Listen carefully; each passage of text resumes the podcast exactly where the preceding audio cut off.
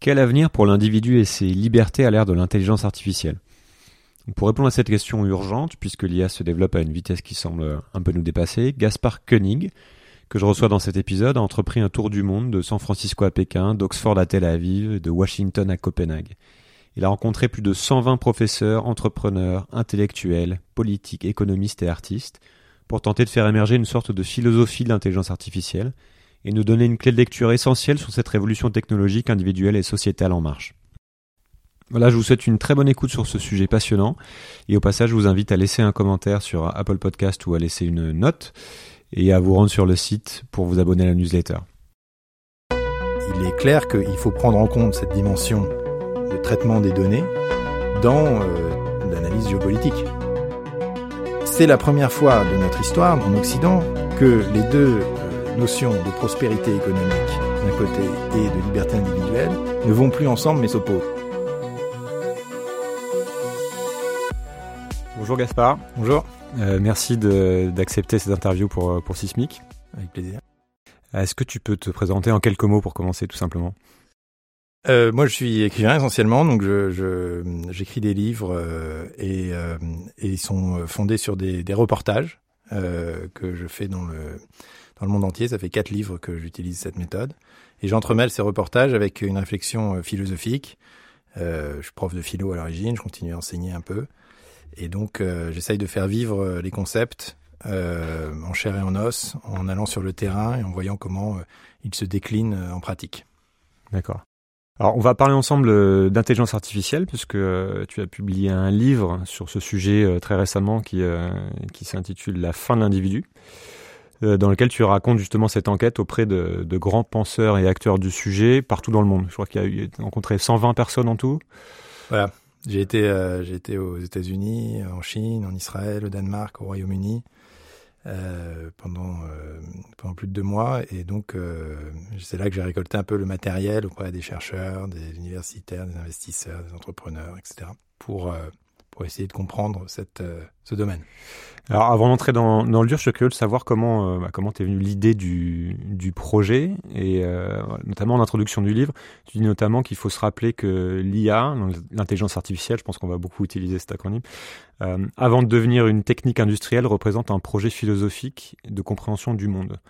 Donc c'est cette intuition qui a déclenché ce travail de recherche. Pourquoi c'était important pour toi d'aller enquêter là-dessus? Bah, Disons que euh, en tant que philosophe, euh, quand on est euh, depuis Leibniz, il y a une espèce de, rêve récurrent d'arriver à automatiser la pensée. Et, et Leibniz disait on va construire une caractéristique, on va assigner un, un nombre en fait à chaque élément du réel, et donc on n'aura plus besoin de concepts, on n'aura plus besoin d'arguments. Il y a une lettre où Leibniz dit on ne dira plus raisonner mais calculer et on pourra tout résoudre, tous les problèmes métaphysiques euh, qui nous encombrent. Et donc, c'est ce que je veux dire, c'est que c'est un vieux rêve qui traverse l'histoire de la philosophie, et qu'aujourd'hui, on voit de plus en plus euh, d'articles un peu sensationnalistes sur une IA qui remplacerait, imiterait, dépasserait l'intelligence humaine, elle serait capable de résoudre euh, tous les problèmes que l'humanité se pose, à la fois pratiques, mais aussi théoriques. Et en fait, donc, c'était un peu ce point de départ, disons, euh, assez comment dire, c'est cosmique, c'est euh, sismique pour reprendre cet adjectif qui euh, qui m'a motivé. Et puis euh, très rapidement, je me suis aperçu que je faisais fausse route parce que l'IA n'en est absolument pas et probablement ne sera jamais pour des raisons qu'on peut développer plus tard à ce à ce stade et que en fait les problèmes que ça pose sont des problèmes beaucoup plus concrets mais au fond beaucoup plus inquiétants pour l'avenir de nos sociétés. Et le problème en fait qui m'a semblé le plus euh, fondamental, c'est euh, celui de la place de l'individu. Et ça, c'est la question que pose Yuval Harari à la fin de Modéus. Il dit euh, si l'IA est capable de nous comprendre mieux que nous-mêmes, si elle connaît notre environnement extérieur mieux que nous-mêmes, si elle peut donc nous orienter d'une manière qui est positive et pour nous et pour les autres, alors nous allons lui abandonner ce qui restait de, disons, notre libre arbitre, notre capacité de décider pour nous-mêmes. Et au fond, cela remet en cause les fondements libéraux de nos sociétés, c'est-à-dire euh, l'idée que euh, les individus sont autonomes et sont responsables sur le plan à la fois juridique, économique et politique. Et effectivement, on voit que, le sol tremble sur ces vrais, ces grands piliers de notre, des sociétés euh, que l'on connaît depuis les Lumières. je propose qu'on commence par définir un peu mieux ce qu'est l'IA, justement, parce que ça, on en parle un peu comme d'une personne ou d'une entité. Euh, mm. Donc c'est un peu obscur, il y a, il y a plein de mm. définitions. Pour poser un peu le cadre, euh, pour qu'on définisse de quoi on, de quoi on va parler. C'est quoi cette intelligence artificielle euh, Et pourquoi on peut dire qu'elle porte aussi les, les germes d'une révolution majeure? Quels sont les aspects? Comment tu mets le cadre? Oui, alors d'abord, bon, quand, se, quand, quand on apprend à la, à la connaître, euh, l'IA n'est pas si extravagante ou si révolutionnaire que cela. D'abord, c'est une technique qui existe depuis euh, les années 60, qui a été, euh, qui s'est largement développée et qui a connu des progrès spectaculaires depuis les années 2010 parce qu'on accumule de plus en plus de données, qu'on a de plus en plus de puissance euh, d'ordinateur. Mais au fond, il ne s'agit pas pour les gens qui, pour les, les computer scientists, les informaticiens qui travaillent là-dessus, il ne s'agit pas de reproduire le processus de la pensée humaine, mais uniquement son résultat. Et donc, je vais prendre un exemple très simple. Quand on veut apprendre à une... Et donc, on veut automatiser, euh, non pas tellement la manière dont on pense, mais les conclusions qu'on en tire. Et euh, l'IA est ensuite capable de, de, manipuler tellement de données qu'elle peut arriver à des synthèses et effectuer des prédictions que le cerveau humain serait incapable de faire. Pour un exemple extrêmement simple et qui parlera à tout le monde, c'est euh, l'image du chat. Euh, pour, comment est-ce que l'IA reconnaît un chat? Alors, le bébé reconnaît un chat au bout de quelques au bout de quelques, enfin, une fois qu'on a présenté quatre chats à un bébé, il saura pour le restant de sa vie ce que c'est qu'un chat. Il a compris le concept. Mais il a compris le concept, mais il est incapable de définir un chat. Parce que c'est avoir quatre pattes, pas forcément, il y a des chats qui sont éclopés, une queue, pas forcément, il y a des chats sans queue. Euh, mais néanmoins, il va intuitivement reconnaître le chat. Disons qu'il est remonté au concept. L'intelligence artificielle ne procède pas du tout de cette manière. Euh, elle est exposée à des millions d'exemples de chats, et elle en trace des régularités difficilement en fait appréhensible pour l'esprit humain parce qu'il y a trop de statistiques qui sont euh, qui sont en jeu. Et donc une fois qu'elle aura vu un million d'images de chats, elle sera capable à 99,99 mais pas 100% euh, de reconnaître un chat. Elle sera aussi capable de se planter complètement. Donc il y a des gens qui imaginent des figures euh, qui ressemblent à des, il y a des homards par exemple, euh, et l'intelligence artificielle va croire que c'est un chat parce que le homard est dessiné d'une certaine manière ou avec avec certains euh, avec certaines stries qui piège un peu l'IA. Et donc elle est capable d'erreurs absolument phénoménales, même si euh, en proportion il y en a très peu. Erreurs qu'un humain serait incapable de faire. On ne confond pas un chat et un homard. Et donc, quand on comprend ça, on voit que euh, d'abord, un système d'IA, il n'y a pas une IA, mais il y a des IA qui sont développées, qui, qui, qui mangent, toutes, qui intègrent toutes ces, toutes ces données qu'on leur fournit. elles reposent sur du travail humain, c'est-à-dire que c'est nous qui produisons ces données, ces, ces chats en l'occurrence, et que ça, ça va être euh, des, des, humains qui vont labelliser des images en disant ceci est un chat, ceci est un chat, ceci est un chat, un million de fois. Ça sur des grandes plateformes euh, de micro-tâches comme Amazon Turk. Et donc, euh, au fond, quand on dit une IA a battu 20 médecins, c'est pas une IA qui a battu 20 médecins, c'est 20 000 médecins ayant labellisé des centaines de milliers d'images de scans avec des cancers ont battu 20 autres médecins. Et le résultat de leur science a été simplement synthétisée et automatisée par euh, une IA. Donc quand on comprend ça déjà, euh, c'est quelque part rassurant. C'est-à-dire c'est pas quelque chose qui tombe du ciel et qui tout d'un coup résout les problèmes par lui-même. Ça démystifie pas mal, oui. Par elle-même. Et, euh, et j'avais été voir, euh, euh, je sais pas si on a de parler du turc mécanique, mais j'aime bien cette image parce que donc Amazon fait, fait travailler des gens sur une plateforme qui s'appelle Amazon Turk. Euh, enfin, c'est une plateforme d'intermédiation. Euh, n'importe qui peut embaucher quelqu'un pour labelliser des images et donc pour, pour fournir au système d'IA. Et elle appelé, pourquoi elle a appelé ça Amazon Turk? Et c'est assez malin de la part d'Amazon parce que, euh, en fait, il y avait une, une invention au XVIIIe siècle qui était le turc mécanique. Et le turc mécanique, c'était un, un, automate déguisé en turc qui jouait aux échecs euh, devant une table et qui battait les plus grands noms de l'époque, dont d'ailleurs Napoléon Bonaparte ou Edgar Poe. Et les gens se disaient, mais c'est incroyable, c'est un automate, c'est une pensée, euh, c'est en fait la première intelligence artificielle. Et il y avait d'énormes débats pour savoir comment cet automate pouvait marcher. Et à l'époque, d'ailleurs, on avait les mêmes débats scientifiques sur le cerveau qu'on a aujourd'hui, euh, avec euh, la métrie, par exemple, qui écrivait l'homme-machine, en disant, en fait, tout est machine dans l'homme, et donc c'est pas étonnant qu'une machine arrive à reproduire euh, l'intelligence humaine. Et en fait, le truc était tellement simple que c'est, ça paraît juste incroyable d'avoir trompé tous les salons euh, d'Europe pendant, pendant 50 ans, c'est qu'il y avait un homme caché de manière très habile euh, dans le bureau.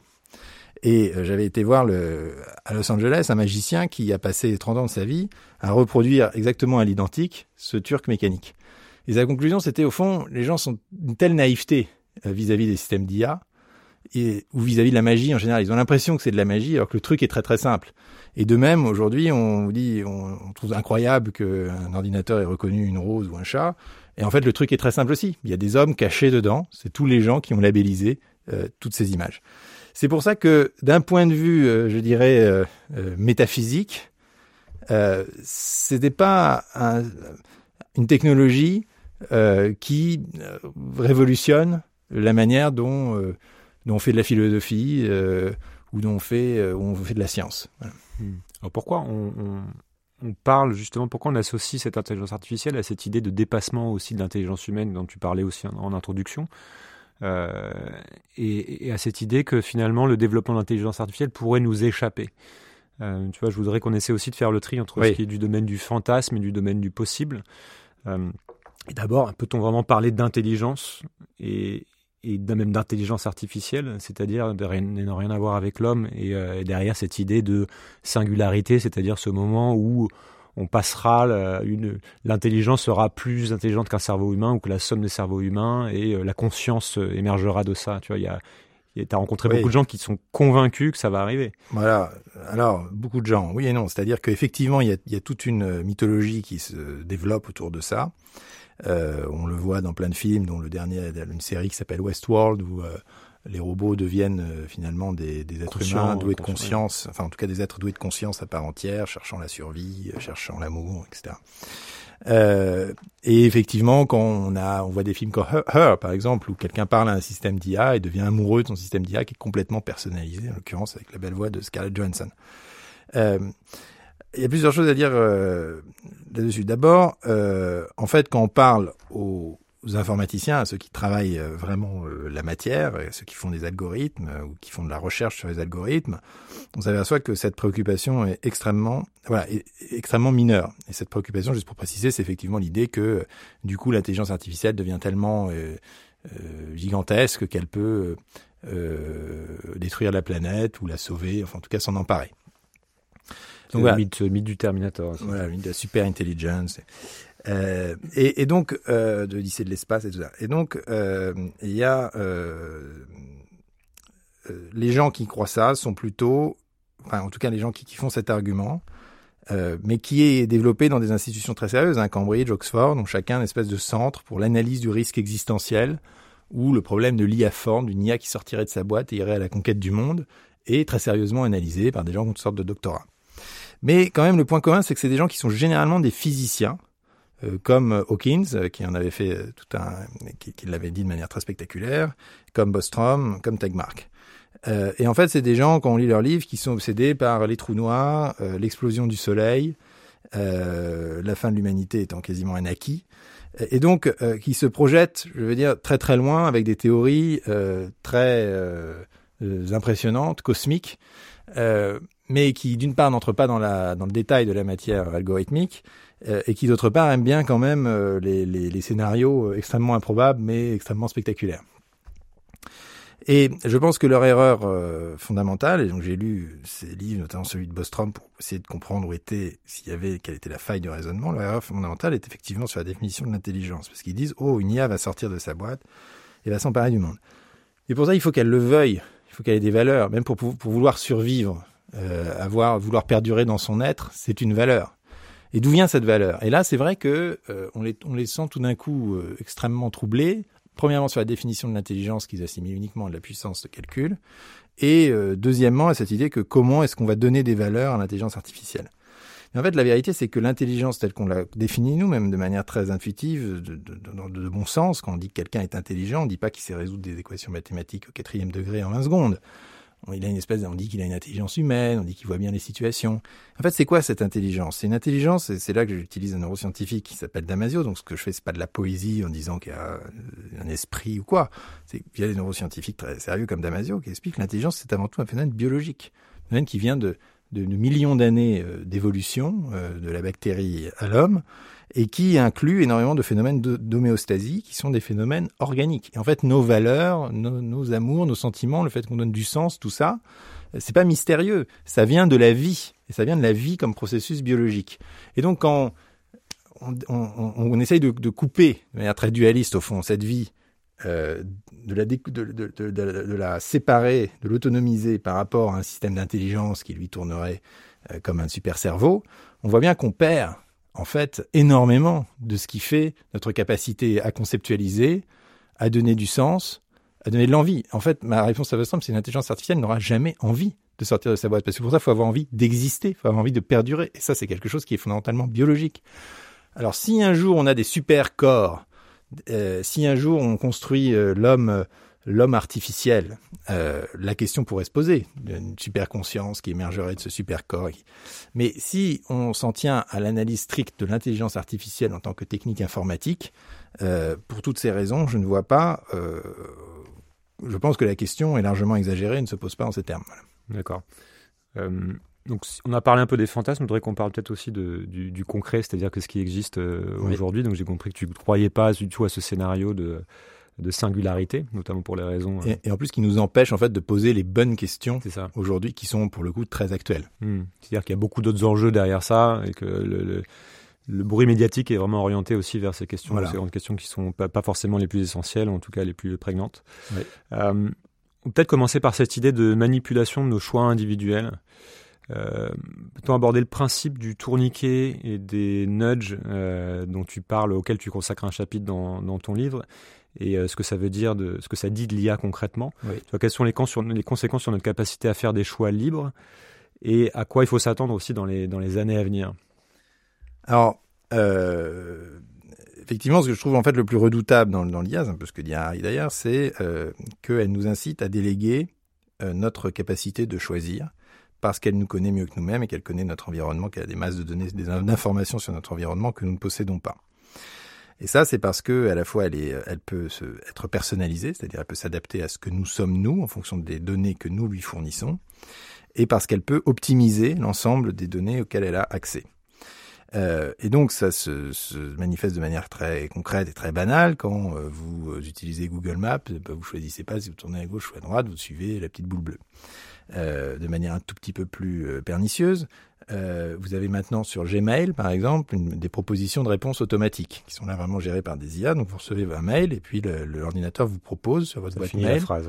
Est-ce que vous voulez répondre euh, mm. si quelqu'un vous demande rendez-vous pour un café Par exemple, vous non, oui, je peux pas. Euh, oui, enfin oui, avec plaisir. Non, impossible, etc. Peut-être même en fonction de votre agenda, s'il a accès à votre agenda.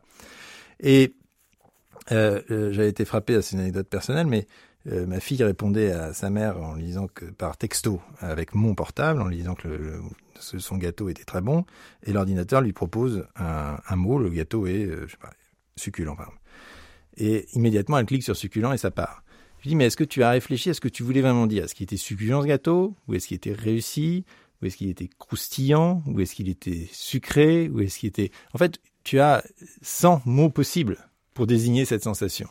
Mais on t'a permis d'éviter cet effort cognitif et finalement, comme c'est beaucoup plus confortable, tu as cliqué dessus. Ce qui veut dire d'ailleurs au passage, évidemment, que Google admet explicitement, quand il vous propose une réponse, que les algorithmes lisent, entre guillemets, l'ensemble de vos messages qui sont tout sauf privés.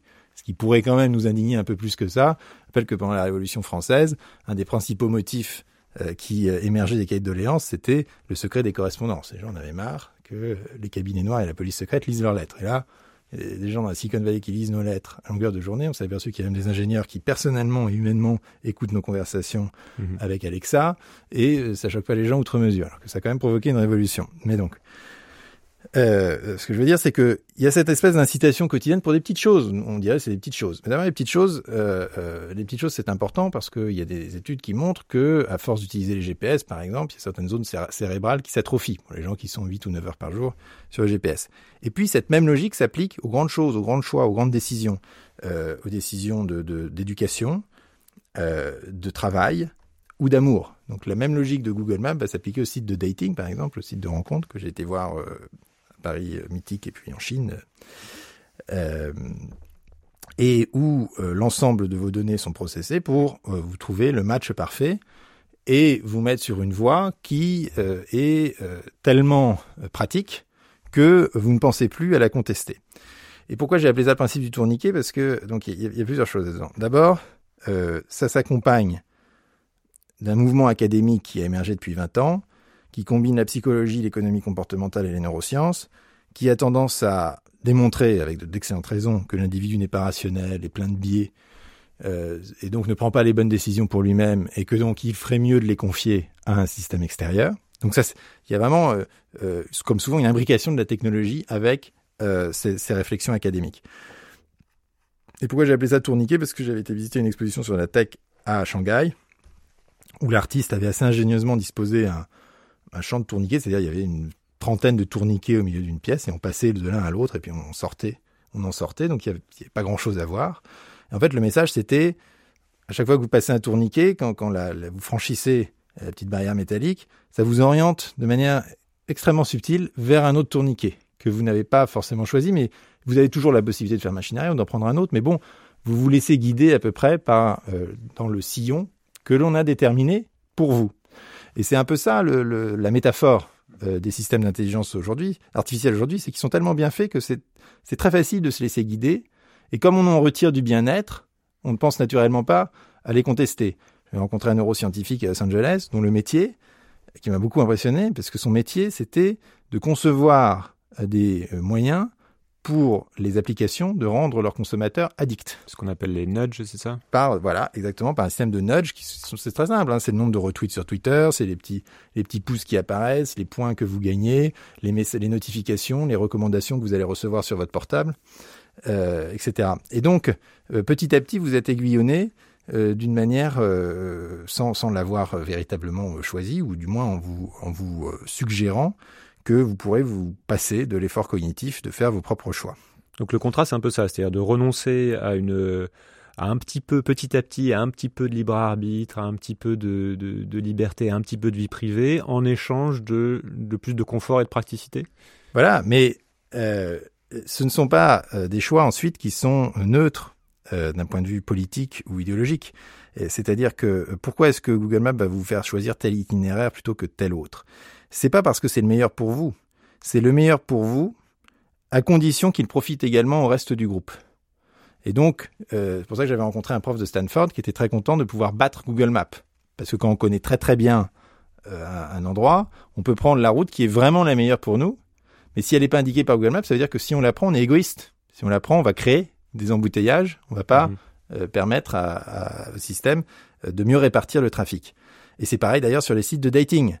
Euh, il y a une statistique un peu embarrassante pour nous autres du genre masculin, qui est que, euh, mais c'est un fait, qui est que quand on demande aux gens leurs préférences explicites, les hommes en moyenne demandent des femmes de 23 ans. Et ce, quel que soit leur âge. La ligne est complètement plate. Alors vous imaginez bien que si euh, le système se contentait de faire rencontrer des préférences explicites, le site se cracherait au bout de deux jours, parce que les hommes se sentiraient frustrés et les femmes se sentiraient soit ignorées, mmh. soit sursollicitées. Et donc, ce qui fait exactement la même logique que Google Maps, il va répartir le matching de sorte à trouver un équilibre qui, qui convienne à peu près à tout le monde. Et ce que je veux dire, c'est que ce sont des systèmes qui reposent sur une idéologie ou un choix politique euh, qui est tout à fait respectable en tant que tel, qui est l'utilitarisme, qui est la maximisation des plaisirs individuels. C'est pas quelque chose qui est fait pour que vous ayez plus de dignité, que vous ayez plus de liberté, que vous ayez plus d'amour. C'est quelque chose qui est fait pour qu'il y ait plus de bien-être. C'est-à-dire que la somme des plaisirs soit supérieure aux peines et ce pour l'ensemble du groupe. Donc ça fonctionne toujours dans un groupe. C'est d'ailleurs pour ça que la Silicon Valley est tellement attachée à la community. Donc quand ils disent make the world better for the community, ça veut dire tout a un sens, ça veut dire le faire better, ça veut dire euh, augmenter la, somme des plaisirs. Et for the community, ça veut dire au sein d'un groupe où l'ensemble du groupe doit bénéficier, ce qui est très nouveau, parce qu'avant, quand vous aviez un produit de consommation industrielle, on voulait satisfaire au maximum chaque consommateur. Alors que là, non, c'est l'ensemble de, de, de, des des clients, des consommateurs ou des utilisateurs euh, qui doit être satisfait au mieux. Et donc vous êtes dans des logiques qui sont quand même des logiques assez collectivistes, c'est pour ça que Peter Thiel euh, va dire que l'IA est communiste, euh, au moins très utilitariste. Et, et ça, c'est pas des choses que nous avons choisies consciemment. Ce sont des choix qui ont été, qui sont effectués par les gens qui conçoivent les algorithmes. Alors justement, là, j'étais, j'étais frappé euh, de, de voir dans, dans le livre qu'aux États-Unis ou en Chine, la plupart des gens que as rencontrés ne partagent pas du tout les questionnements sur le risque, euh, sur un certain nombre de risques qui sont liés au développement de l'intelligence artificielle, notamment en ce qui concerne une perte de libre arbitre, voire de liberté. Euh, et ça pose la question de l'impact de la culture d'origine et de la vision du monde sur l'orientation que prend le développement et l'utilisation de cette intelligence artificielle. Et il y a des visions qui s'opposent. On voit que la pensée européenne n'a pas la même origine, la pensée chinoise, etc. Est-ce que tu, tu, peux un peu creuser là-dessus, peut-être en commençant justement sur les États-Unis, puisque tu es dessus, après on pourra aller sur la, la Chine? Oui. Oui, alors euh, effectivement, ce que je disais, c'est-à-dire que la technologie, elle est en soi, elle est neutre et elle est tout à fait admirable et elle peut permettre effectivement de, de soigner, de soigner mieux, de d'éduquer mieux, euh, euh, d'avoir moins d'embouteillage, de, créer un monde tout à, plus agréable. Mais la manière dont on l'utilise dépend euh, d'un système de valeurs. Et en fait, j'ai juste présenté rapidement l'Europe et la Chine parce que les États-Unis sont un peu entre les deux. Donc comme ça, ça va montrer un peu l'ambiguïté. Euh, la Chine, c'est complètement spectaculaire parce que euh, il n'y a aucune euh, barrière morale au développement tous azimuts de l'IA. D'abord parce que ils considèrent que le progrès en soi, c'est bien, et il y a une espèce de foi dans l'avenir qui est quand même assez euh, quelque part rafraîchissante euh, en venant d'Europe où tout va mal, où tout est noir, les démocraties s'effondrent. Et là en Chine, les gens vous disent c'est formidable, la Chine regagne sa place dans le monde, euh, on ouvre une nouvelle civilisation, les gens vont être plus heureux euh, et euh, toutes ces technologies vont nous aider. Et ça c'est répandu. Euh, donc nous on râle, on est un peu malheureux, on est 500 millions, les Chinois ils sont un milliard 300 millions, et ils considèrent que tout va bien et que tout va aller de mieux en mieux. Et ça fait quand même, ça fait bizarre quelque part, venant de. Venant ils sont, ils sont dans trente glorieuses. Venant de Paris. Oui, ils sont, ils sont, ils sont un peu comme la France à la fin du 19e siècle où euh, il y avait des inventeurs partout, il y avait des nouvelles boîtes constamment, euh, où tout ça euh, bougeait très très vite. Euh, ils n'ont pas peur de, de l'avenir. Et ils pensent que ça va permettre à la Chine donc de regagner sa place légitime dans le monde, ce qui est quasiment déjà déjà fait que tous mes problèmes de libre arbitre et tout ça, c'est bien gentil, mais qu'ils résolvent. Des, des, ils, sont, ils viennent d'un pays où il y avait encore des famines il y a 30 ans et que c'est quand même important de pouvoir donner du crédit bancaire, de l'alimentation, de la santé et que le libre arbitre, on en parlera après. Et que de toute façon, ça c'est le point le plus fondamental, ces technologies, donc, qui sont des technologies très, encore une fois, collectivistes, communautaristes, euh, leur conviennent tout à fait sur le plan des valeurs. Euh, c'est pas que les Chinois sont, sont cyniques, euh, les Chinois sont confucéens. Donc, euh, enfin, en tout cas, en grande partie, et le confucianisme est d'ailleurs euh, de, retour en Chine, euh, promu par le gouvernement central, ce qui veut dire que ils n'ont aucun problème avec l'idée d'une société très hiérarchisée, très homogène, où chacun contribue au bien commun, y compris en donnant ses, ses datas euh, et en étant euh, relativement transparent vis-à-vis du reste du groupe. Donc, euh, je sais pas si tu es au courant, mais il y a cette, cette histoire du crédit social en mmh, Chine. On dit c'est terrible parce que maintenant les, tous les gens vont se noter et en fonction des notes qu'on reçoit de sa communauté, eh bien, on peut se voir refuser des visas ou au contraire se voir autoriser l'entrée dans des facs et tout ça.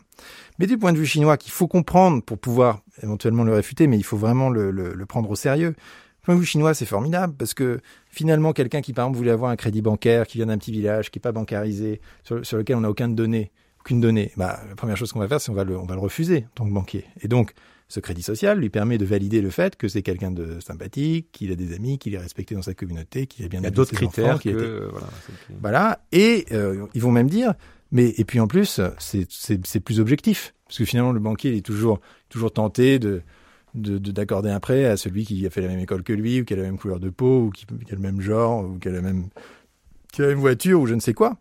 Euh, alors que là, bah, ça va être des, euh, ça va être une notation euh, complètement euh, objective, objective euh, en tout cas quantifiée, qui va permettre à des gens qui sinon se seraient vus refuser un certain mmh. nombre de choses, d'accéder de, au meilleur du système. Et évidemment, ça entraîne une conformité extraordinaire parce que pour accumuler ces points, euh, ils font se comporter de manière euh, standardisée et il faut euh, respecter la norme statistique en fait de la communauté dans, laquelle on évolue. Mais euh, du point de vue chinois, euh, c'est bien de respecter la norme statistique parce que cultiver une singularité individuelle trop forte, euh, c'est nuire au reste, au reste du groupe.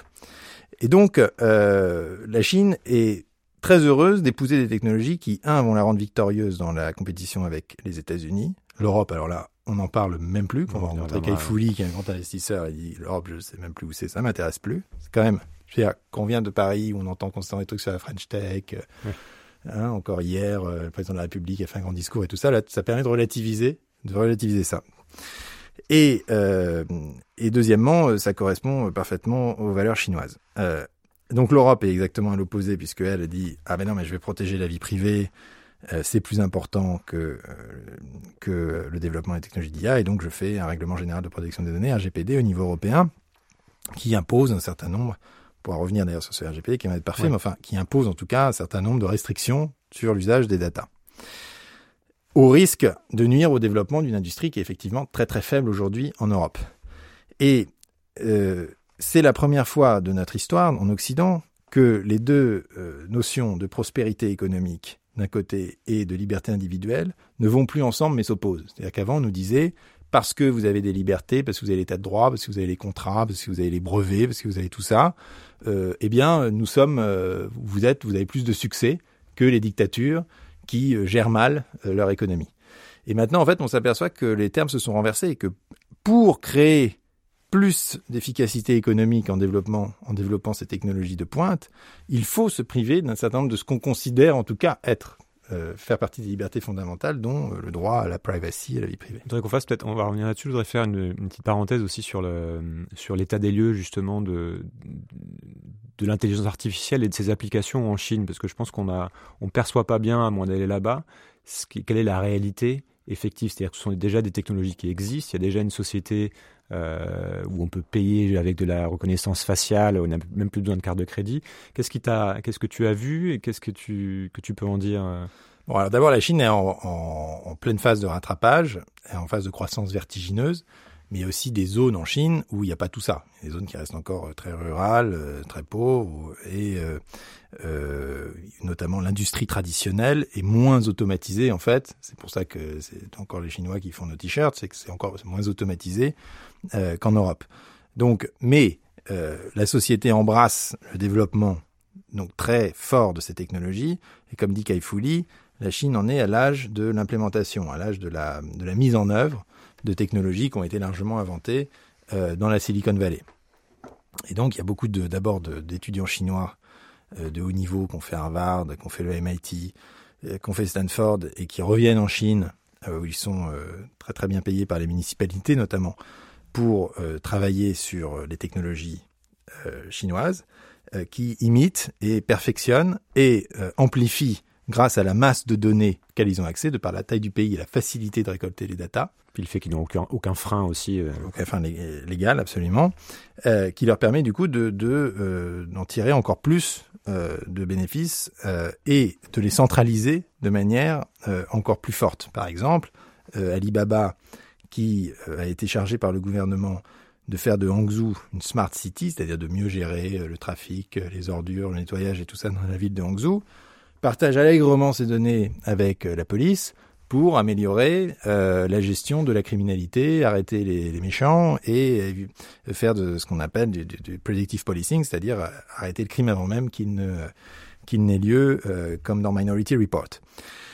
Et les Chinois n'ont absolument aucun problème fondamental euh, avec cet euh, entremêlement des données publiques et privées. Ils appellent ça le lac de données. Parce qu'au fond, si ça permet de bénéficier à, à, la communauté, et pourquoi, en quoi serait-ce mal de, de, réduire le crime euh, Eh bien, alors, il n'y a pas de, il n'y a pas de, de questions à se poser. C'est là qu'on revient la question justement le, culturelle, c'est-à-dire que c'est assez frappant de voir l'espèce de mépris affiché envers les, nous pauvres Européens, donc comme, tu décrivais, qui n'auraient pas bien compris justement euh, l'enjeu stratégique que représente l'IA et qui refusent le progrès quelque part, sur cette vision. Et de fait, l'Europe a pris un retard considérable sur la Chine et sur les États-Unis, qui sont aussi embarqués euh, parce que leur vision du monde correspond aussi un peu plus à, à permet un peu plus à l'IA de se développer. Comment, euh, tu avais commencé là-dessus, je t'ai coupé, comment, comment on explique ce retard? Quels sont les freins culturels européens qui fait qu'on va se poser des questions là où d'autres s'en posent pas et, euh, où finalement ça, avance euh, parce que c'est du progrès, parce que voilà c'est pour la communauté, etc. Bah, au fond, je dirais que le drame, c'est qu'on se pose des bonnes questions et que euh, les réponses qu'on y apporte sont quand même assez pertinentes du point de vue justement de la culture qui est la nôtre. Euh, et donc, quelque part, on refuse euh, à peu près consciemment de développer ces technologies ou d'en faire un usage extensif. Et, et à juste titre, encore une fois, euh, dès que je vois que, par exemple, alors c'est l'Europe, disons un peu au sens large, mais la ville de San Francisco, euh, je crois, vient d'interdire ou est en train d'interdire euh, la reconnaissance faciale. Et donc, euh, pour justement préserver euh, la possibilité d'être anonyme dans une rue. Alors, c'est là que c'est intéressant, à juste titre, de notre point de vue culturel. De notre point de vue culturel, mais naturellement, en acceptant le sacrifice, quelque part, de confort, de bien-être, de performance économique qui va avec. Et donc, on est pris un peu dans ce, dilemme qui n'est pas facile à résoudre, où bien sûr qu'il faudrait développer davantage ces technologies. Mais aujourd'hui, on est condamné à produire d'excellents mathématiciens, d'excellents informaticiens qui sont ensuite exportés euh, aux États-Unis euh, ou euh, pour une petite partie en Chine, parce que nous n'arrivons pas, encore une fois pour de bonnes raisons, à faire émerger ces industries chez nous. Et faut-il le faire? J'ai pas la, pas vraiment la réponse à ça. ça, ça peut être. pourquoi en fait on, je voudrais creuser sur ces questions qu'on se pose et, pourquoi on fait ce choix justement de ne pas le développer? Quel est notre héritage philosophique ou culturel qui fait qu'on se pose euh, ces questions de vie privée, euh, de libre arbitre, là où les Américains se les posent un peu moins et les Chinois pas du tout bah euh, oui, alors bah, le, le, c'est l'individu. L'individu est un héritage vraiment judéo-chrétien. L'idée d'individu, l'idée que chaque individu, comme comme toi et moi, chaque être humain singulier euh, doit pouvoir se voir offrir une, multiplicité de choix euh, qui lui permet de choisir sa vie, de choisir ses valeurs, euh, d'être autonome vis-à-vis de son groupe, de s'en émanciper. Euh, et quelque chose qui vient, euh, je pense, en grande partie, c'est un autre débat, mais en grande partie de l'héritage judéo-chrétien, et euh, dont on voit très bien, dont on constate très bien historiquement qu'il se développe tout au cours du Moyen Âge jusqu'à nos jours. Norbert Elias avait écrit cette, cette belle l'histoire de la civilisation à travers des choses très concrètes comme la fourchette, les manières à table, en disant bah on, on va de quelque chose de très de la de la tribu quelque part, euh, et petit à petit l'individu se retranche par rapport à la tribu euh, il, euh, il, utilise des couverts, donc il, prend de la distance, il a de la nourriture. Peu à peu, hein, au XVIe siècle, au XVIIe siècle, à la cour, c'était très fréquent de péter à table. Euh, le roi faisait ses besoins en public. Bon, peu à peu, tout ça devient impossible. Et donc, peu à peu, l'individu se construit un espace euh, qui, euh, qui, le, qui, qui, qui, en quelque sorte, tend un, un voile entre lui et le reste du monde, et qui a droit à ce voile. Et qui est devenu, avec les Lumières notamment, hein, le, le référent absolu. Euh. Et qui est devenu, je pense, la base aussi de nos systèmes euh, euh social et politique. C'est-à-dire que euh, toute l'organisation du droit de vote, de l'économie de marché, euh, de la responsabilité juridique est fondée sur l'idée que nous sommes à peu près, à beaucoup de nuances près, libres et responsables de nos choix. Et que donc nous avons conquis un espace intérieur suffisamment profond pour pouvoir ensuite, euh, par nos propres, notre propre volition, nos propres délibérations, euh, choisir la vie qui nous mmh. convient le mieux. Et après, il y a des gens qui veulent aller encore plus loin, d'ailleurs, dans cette autonomisation de l'individu. Euh, moi, pour ma part, je propose un revenu universel. C'est une autre discussion, mais ça fait partie, en tout cas, de ce mouvement de laisser l'individu complètement maître de, des directions que peut prendre sa vie. Ce qui est intéressant aussi, tu développes un peu dans le livre, c'est le fait que le capitalisme tel qu'on le connaît aujourd'hui repose sur cette idée que l'individu est libre de ses choix et va optimiser ses mmh. choix pour son, pour son bien. Et qu'avec cette intelligence artificielle qui euh, saurait décider pour nous mieux, finalement, mieux, mieux ce qui est pour nous, parce que finalement on n'est pas conscient de tous nos biais, de tous nos affects, ça change la nature du capitalisme. Oui potentiellement. Et donc on entre dans une nouvelle ère presque économique. C'est ça qui est étonnant parce que c'est aussi, ça vient aussi des, des États-Unis qui sont le. Oui, complètement. Bah, c'est encore une fois, c'est pour ça que Peter Thiel dit euh, l'IA est communiste. Euh, D'ailleurs, les anticapitalistes devraient réfléchir à deux fois parce qu'aujourd'hui, ceux qui sont en train de dépasser le capitalisme, c'est vraiment les Chinois. Et ils le dépassent en réhabilitant une forme de planification. Et je vais m'expliquer en prenant un exemple extrêmement concret qui m'a vraiment beaucoup, euh, qui m'a vraiment beaucoup parlé. J'ai été voir à la fois les chief économistes de Uber, à San Francisco et son équivalent à Pékin chez Didi. Et Didi, c'est un peu le Uber chinois. Euh, qui ont déjà évidemment un nombre de courses bien supérieur à Uber euh, parce que qui est aussi présent en Europe euh, chez Bolt, je crois. À Bolt, ça appartient à Didi. Mm, mm. Et donc, comment fait-on Question dans les deux cas, comment fait-on pour ajuster, ils sont toutes bêtes, l'offre et la demande de, de, de VTC alors, la réponse du marché, la réponse américaine, la réponse du libéral classique, qui est le chief économiste d'Uber, de dire on va augmenter évidemment les tarifs en fonction de la, euh, demande, et donc euh, on va inciter les chauffeurs à aller dans les lieux où les tarifs sont plus élevés, euh, parce que c'est là que la demande est la plus forte. Et ce faisant, on respecte complètement le libre arbitre du chauffeur. Il a le droit de dire, mais moi je préfère finalement être dans un autre quartier, avec des courses moins chères, j'ai pas, pas envie d'aller là. On lui donne une incitation, mais ensuite on le laisse libre d'y répondre ou non.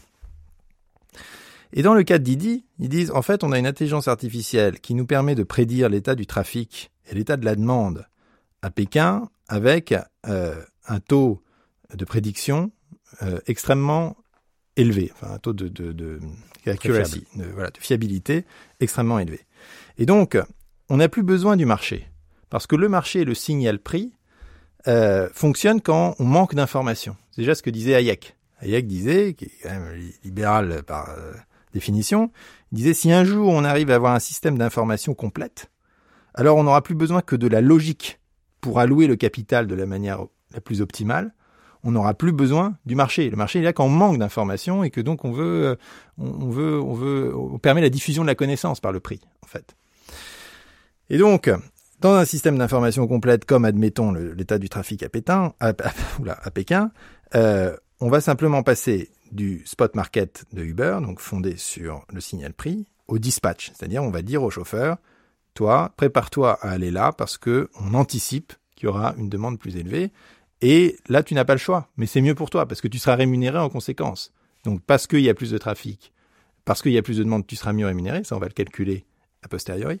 Mais en revanche, on te laisse pas le choix d'y aller ou pas. On enlève le libre arbitre. Voilà. Et, et, pour, et pour améliorer le fonctionnement de l'ensemble du système et pour que tout le monde soit plus content, parce que le consommateur va avoir sa voiture tout de suite, le chauffeur finalement va être mieux payé, euh, et euh, l'entreprise va faire plus de profit. Donc tout le monde est content. Mais on voit bien comment cette, cette IA et cette idée de fournir un système d'information parfaite, quelque part nous permet de se passer de l'idée de marché et euh, nous fait entrer dans un nouvel ère de la dans une nouvelle ère de la planification. C'est bien une entreprise ou les, les, les codeurs de Didi qui planifient la manière dont s'organisent les courses et qui planifie d'ailleurs, c'est intéressant, pour reprendre l'exemple de Didi, qui planifie dans les moindres détails, puisque désormais euh, les euh, clients sur leur téléphone portable ont accès à une réalité virtuelle qui leur permet de trouver le chemin, qui leur indique où se diriger pour trouver la voiture. Vous n'avez même plus à chercher la voiture, à chercher la plaque d'immatriculation, vous suivez les flèches sur votre téléphone.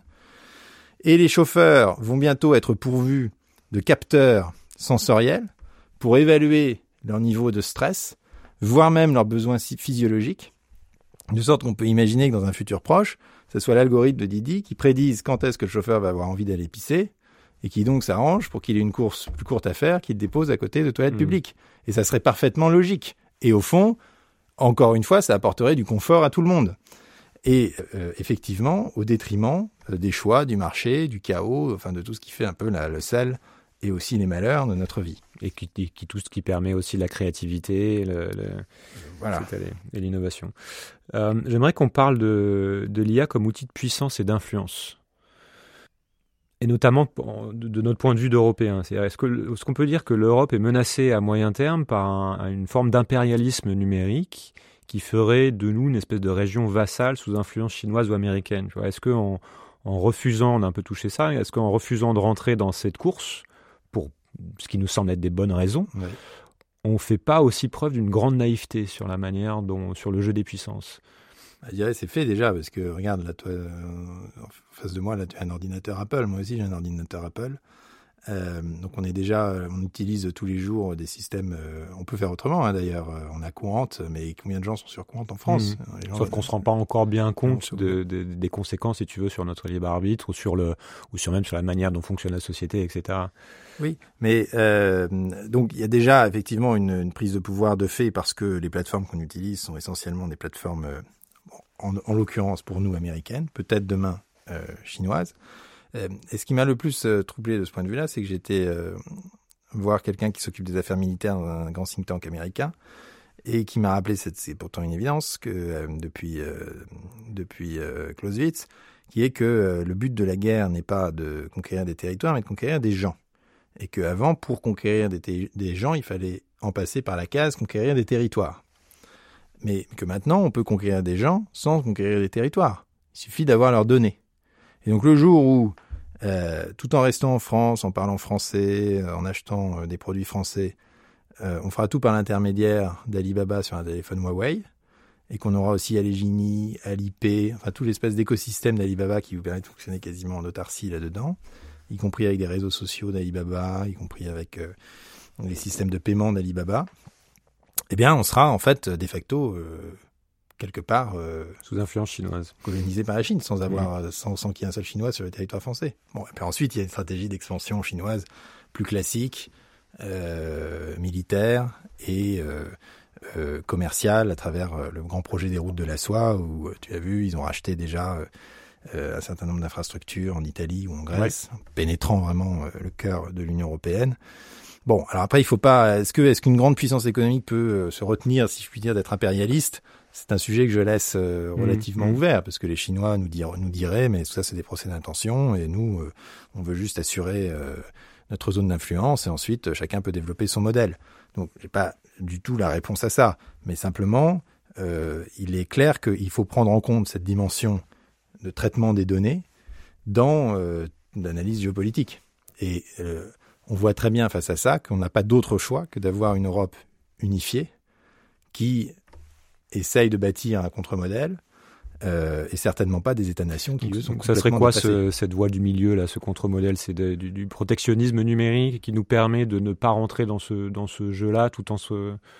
Bon, alors moi je propose donc euh, bon, d'abord j'ai pas des solutions euh, très évidentes. Simplement d'abord j'essaye de mmh, d'analyser et puis de faire monter, de mettre en valeur ce problème. Deuxièmement, la voie que je cherche à prendre, c'est en répondant à, répondre à la question du livre arbitre, en disant comment est-ce que je peux contrôler ma vie, reprendre le contrôle sur ma vie, tout en utilisant les, euh, évidemment les bienfaits de l'intelligence artificielle.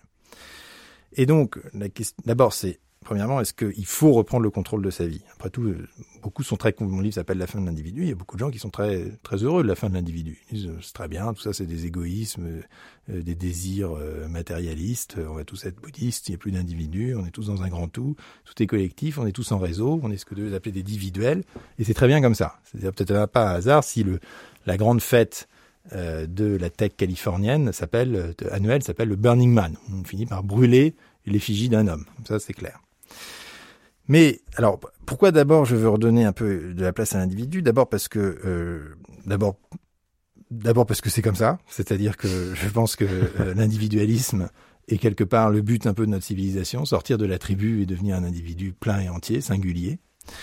Euh, donc, voilà, c'est mon postulat. Chacun son postulat.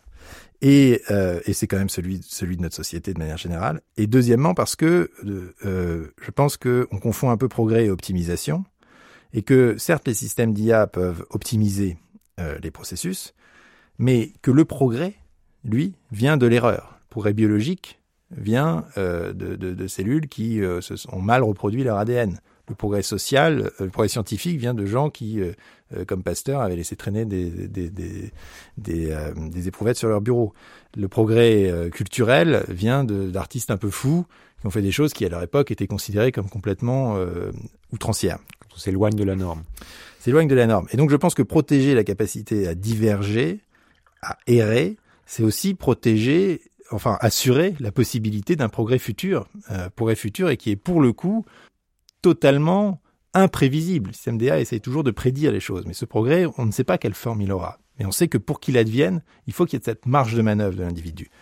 Et je demandais parfois à mes interlocuteurs, sous forme un peu de plaisanterie, qu'aurait fait une IA pour organiser la vie des euh, premières cellules sur la grande faille océanique. Eh ben, une IA euh, aurait, les aurait arrangées d'une manière qu'elles aient ni trop chaud ni trop froid, qu'elles soient bien nourries, qu'elles se reproduisent convenablement.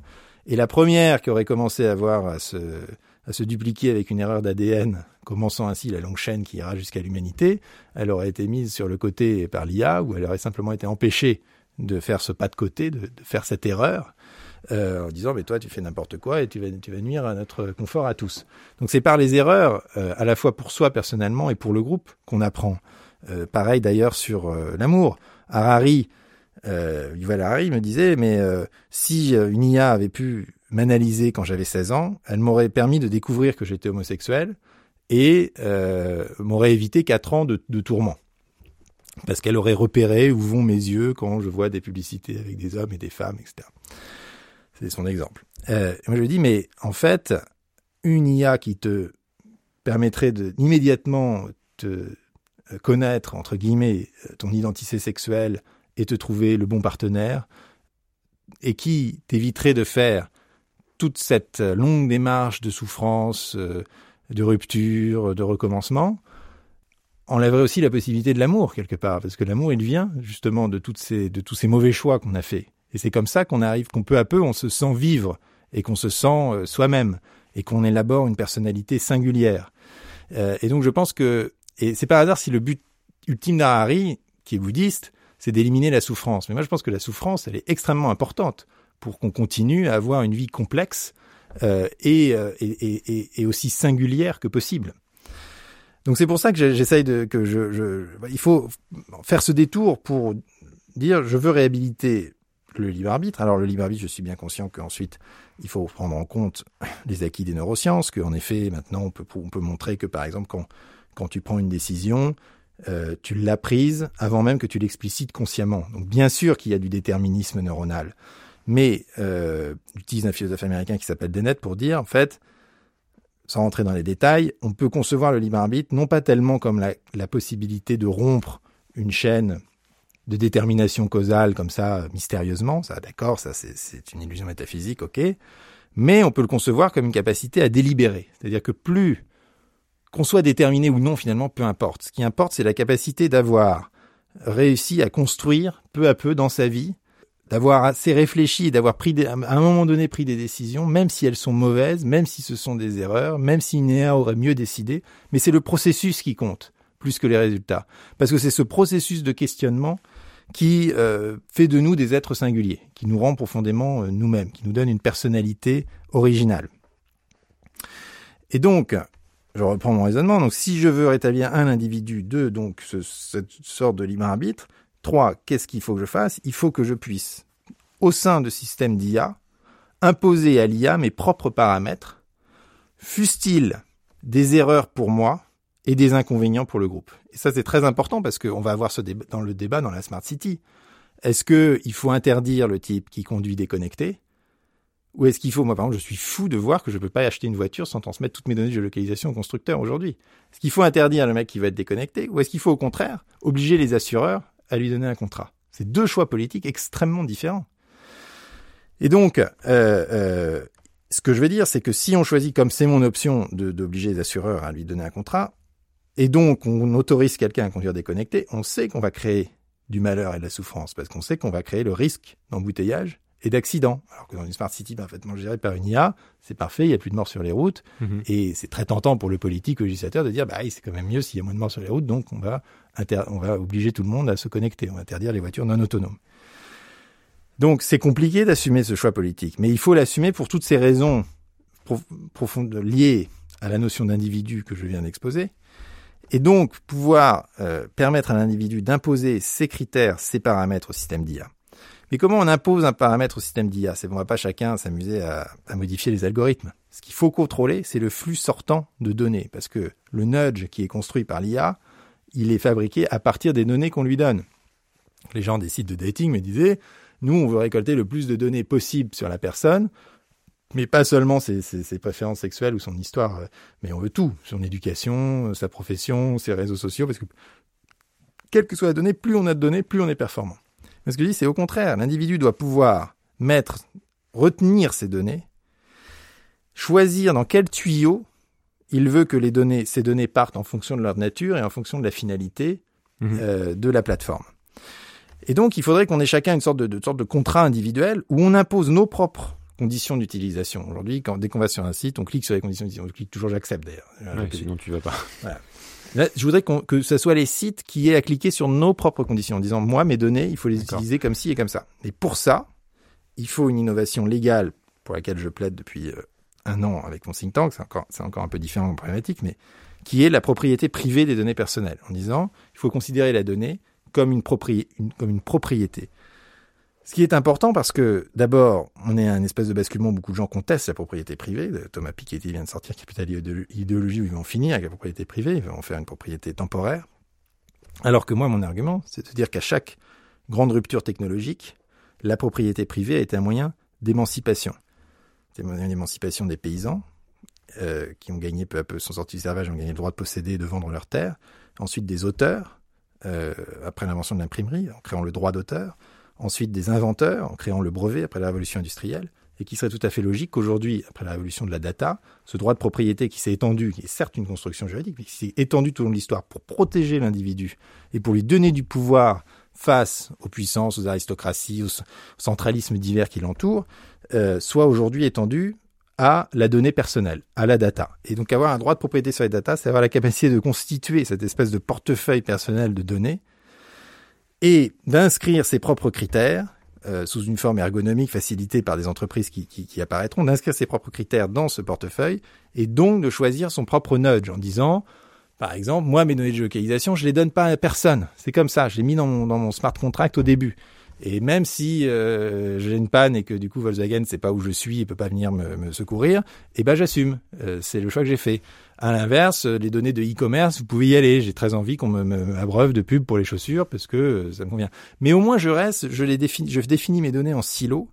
Et à chaque fois sur chaque domaine, c'est moi qui pose les critères qui vont euh, gérer, qui vont euh, en tout cas orienter ma propre existence. Ça correspond au, à ce droit à l'errance dont tu parles dans le, dans le livre Exactement, c'est une expression que j'emprunte à Isaiah Berlin commentant John Stuart Mill, ce que j'ai une expression que j'adore, the right to err, le droit d'errer, parce que errer, c'est toujours d'abord créer un problème pour le groupe, parce que quand on erre, on marche pas droit et on va, on va chambouler quelque chose euh, par inadvertance, euh, et c'est aussi euh, pouvoir faire des erreurs pour soi.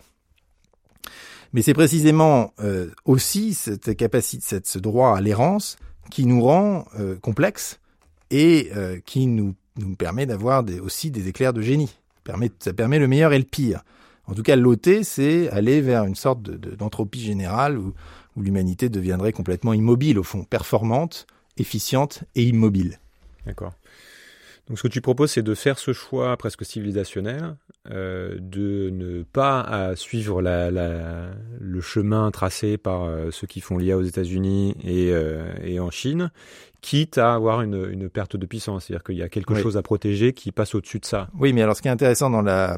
Alors d'abord, bon, c'est vrai que je différencie dans le livre l'Europe et les États-Unis, mais il y a quand même beaucoup plus de proximité entre l'Europe et les États-Unis sur ces sujets, sujets qu'avec la Chine, parce que tous les même oui. aux États-Unis tous les tous les grands groupes ont leur groupe d'éthique on leur enfin on a quand même des préoccupations oui puis tu parles tu parles aussi du, d'une forme de euh, d'hypocrisie qu'il peut y avoir c'est-à-dire que beaucoup de ces chercheurs en IA qui qui vont en vanter les mérites ne mettraient pas leurs gamins devant un, un écran et oui. leur et leur et ont conscience quelque Steve part de oui oui voilà. tout à fait oui, donc il y a, y, a, y a une, bon, une, une sensibilité sur ces sujets qui est quand même le, les États-Unis, c'est pas le laisser faire, etc. C'est en fait ils ont, ils ont énormément de régulation aussi d'ailleurs sur la gestion de la data en Californie par exemple. Et, mais ce qui est ce que je, ce que, la, la voie que j'essaye de tracer avec l'idée de propriété des données, donc de patrimonialité, c'est d'une part, effectivement, on a dit libre arbitre et tout, mais d'autre part, pouvoir aussi construire des systèmes d'IA, c'est-à-dire ne pas, ne pas, ne pas les interdire, si je puis dire, ou ne pas les empêcher d'exister comme, comme tend à le faire la régulation européenne, mais dire, bon, les gens doivent être maintenant complètement propriétaires de, ce qu'ils fournissent. Donc, bien sûr que les systèmes auront moins de données que si tout est, gratuit, tout est dans la nature mais en même temps, on permet à ces systèmes d'exister, y compris en, donnant une forme d'incitation, en payant les gens, par exemple, pour euh, leur donner de la data. Donc, on recrée un, éco un, un écosystème qui permet une certaine économie, qui permet au marché euh, de se développer. Donc, je pense que c'est une, une, ligne assez fine, euh, compliquée. D'ailleurs, ce, ce, projet, il doit être évidemment, euh, il doit être discuté. Mais euh, ça me semble la voie la plus ingénieuse pour euh, utiliser ces systèmes, euh, accepter leur prolifération. Mais regardez les objets connectés. On va arriver dans un monde d'objets connectés où chez soi, dès qu'on va arriver chez soi, on va mmh. donc le, OK Google, Alexa, Amazon, ça. Bah, tout le monde va nous. D'ailleurs, quand on fait ça, on travaille. Hein. Quand on répond à Alexa, on travaille pour Alexa pour améliorer les algorithmes de natural language processing d'Amazon. Mais il faut pouvoir avoir le choix de ne pas communiquer, de communiquer ces datas, par exemple, à la, à l'enceinte ou au frigo, mmh, mmh. Euh, mais qu'elles ne sortent pas de la maison, qu'elles n'aillent pas alimenter un algorithme. Alors c'est plus simple si elles vont alimenter un algorithme. Si elles vont alimenter un algorithme, du coup, le frigo peut lui-même euh, passer l'ordre euh, de se remplir. Mais on peut aussi dire, moi je retiens mes données. Mais ça marche pour tout. On peut acheter une voiture en disant, je suis prêt à payer un premium, mais, je, veux pouvoir déconnecter ma voiture on doit pouvoir aussi regarder le, chose qui va être très intéressante, la disparition du cash, la généralisation euh, du paiement électronique.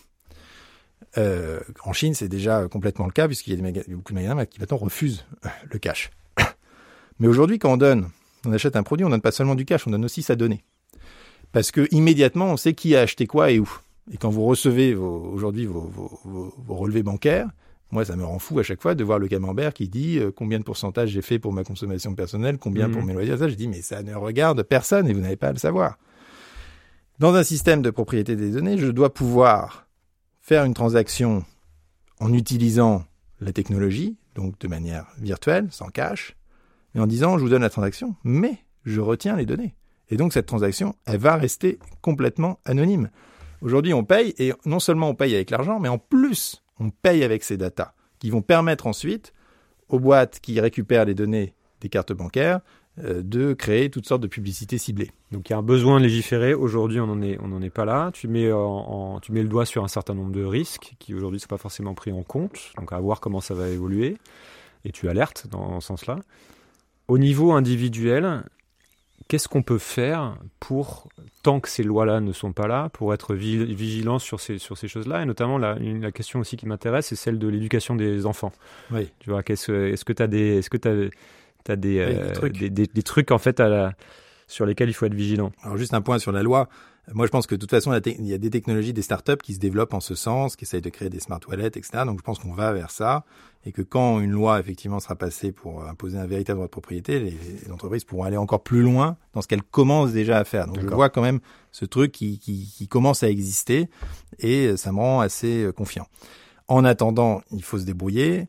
Euh, chacun ses trucs. Moi, par exemple, j'utilise pas de Google, mais j'utilise DuckDuckGo. D'autres utilisent Quant, ça marche très bien aussi. Euh, j'utilise euh, Scred euh, plutôt que WhatsApp, qui est une application pair à pair où du coup les données sont absolument pas absorbées euh, par Facebook.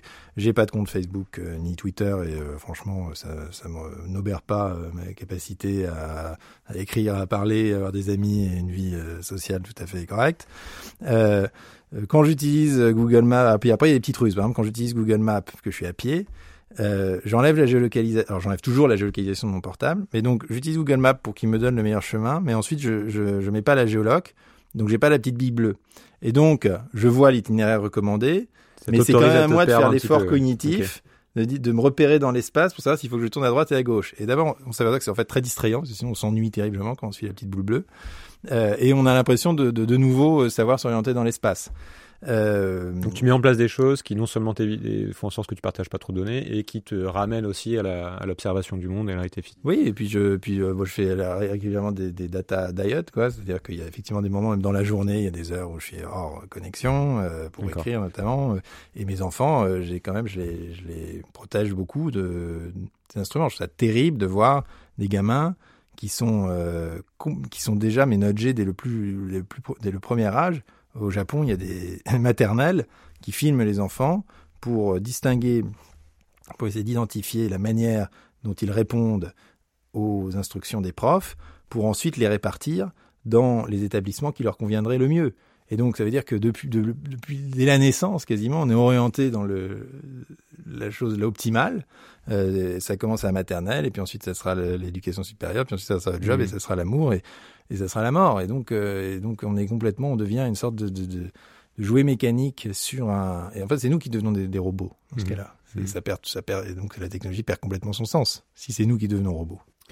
On attaque les, la, fin là. Je voudrais peut-être euh, euh, une question sur la hum, curiosité sur ce qui t'a le, le plus surpris ou de qui te fait dire en fait je n'avais pas conscience de ça on n'en parle pas assez c'est fou qu'on n'en parle pas tu vois sur quoi il faut être vigilant que ce soit flippant que ce soit positif ah, le truc qui m'a vraiment euh, estomaqué, c'est la Chine. Et en fait, si je devais refaire ce, enfin, on en a déjà beaucoup parlé, mais si je devais refaire euh, ce voyage, je commencerais par la Chine et je passerais beaucoup plus longtemps en Chine et beaucoup moins de temps aux États-Unis parce que vraiment la Chine est en train d'inventer un modèle de société entier euh, complètement fondé sur la data et sur l'IA et euh, sans aucune restriction, alors que les États-Unis comme l'Europe restent quand même dans un cadre assez euh, traditionnel.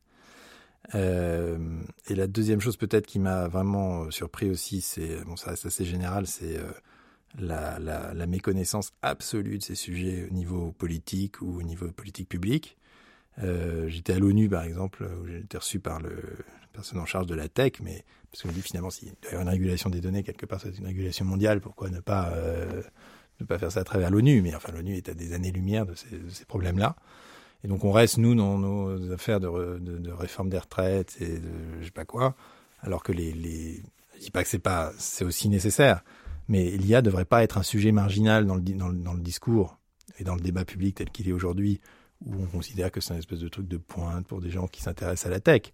C'est quelque chose que qu'on utilise d'abord tous les jours euh, à travers notre téléphone et, euh, qui doit être, euh, qui est aussi structurant pour notre civilisation que l'a été l'invention de l'électricité, et que donc il faut apprendre à comprendre. Et encore une fois, les grands principes ne sont pas si compliqués, et ensuite sur lesquels il faut énormément débattre. Et le, débat politique est extrêmement en retard par rapport à ça. Non, je réfléchis à des choses qui m'auraient surprise un peu plus personnellement, mais ce qui m'a surpris aussi en Chine, c'est la franchise incroyable des gens. Euh, aux États-Unis, euh, tout le monde se tortille sur Make the World Better. Donc, par exemple, j'avais été euh, rencontrer des, gens qui font du gaming, des jeux vidéo aux États-Unis et en Chine. Et aux États-Unis, ils disaient oui, euh, le jeu vidéo, ça permet de développer les capacités cognitives, d'accroître les interactions sociales, de donner des opportunités à des gens qui n'en avaient pas, etc. Donc, il y a tout un discours pourquoi le jeu vidéo make the world better. Et quand vous euh, posez la même question aux Chinois, ils vous disent mais jeux vidéo, c'est formidable, ça permet de rendre les gens addicts pour mieux les contrôler. Et au fond, ça va beaucoup plus vite de parler à un Chinois qui, de manière très candide et sans penser à mal, vous donne un peu la réalité de ce qu'il est en train de faire, alors que les Américains enterrent ça sous des couches et des couches auxquelles ils croient eux-mêmes, je pense, à la fin, euh, de discours très très convenus sur euh, et très euh, empathiques.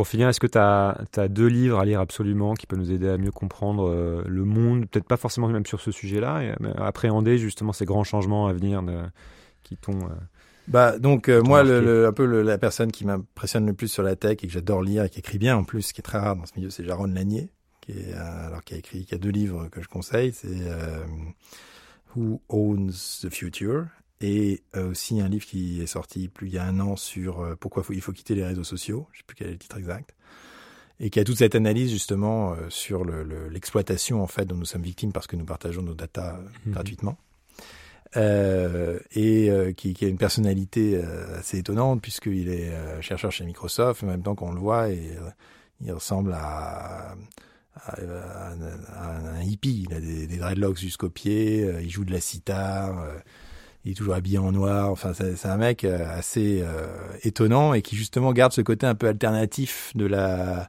de la vallée originelle et qui précisément pour cette raison et en connaissant bien son sujet de l'intérieur réagit contre euh, ce qui est devenu pour lui euh, une, ce qui n'était pas censé être le projet, une industrie à manipuler euh, les comportements. Euh, donc voilà, ces deux livres de Jaron Lanier sont, sont vraiment bien. Et puis, euh, et puis comme remède, je dirais, moi j'ai lu pendant toute cette, cette traversée le, le, livre de Nassim Taleb, Antifragile, que j'aime vraiment beaucoup. J'aime beaucoup Nassim Taleb. je trouve ça très brillant. Je trouve c'est un des plus grands intellectuels vivants. Euh, et qui euh, justement réfléchit à la notion de fragilité et notamment à la fragile, au fait qu'un système optimal est un système fragile. Après, pour comprendre les, les, bases de l'IA, il, y a, je crois que je cite à la fin de mon livre le, un bouquin de, de, Jerry Kaplan, si je me souviens bien, qui est, qui est bien parce qu'il est très synthétique sur les grands enjeux de l'IA, il y a 150 pages où, où tout est bien résumé. Et j'avoue que beaucoup de cette littérature est en anglais parce que euh, c'est vrai que si je regarde les sources de mon livre, elles sont à 80%, 90% anglophones. Mm. Et ça traduit aussi quelque chose, qui est que quand on parle de, de, de l'IA en France, on en parle toujours un peu en second au second degré ou de seconde main, parce que c'est pas nous qui développons la techno et donc c'est pas nous qui développons les concepts non plus. Et on se sent toujours un peu quand même euh, comme le cousin de, de province qui, qui n'est pas au cœur du sujet et qui essaye de, de faire du rattrapage, ce qui est très frustrant. Merci beaucoup Gaspard. Merci à toi.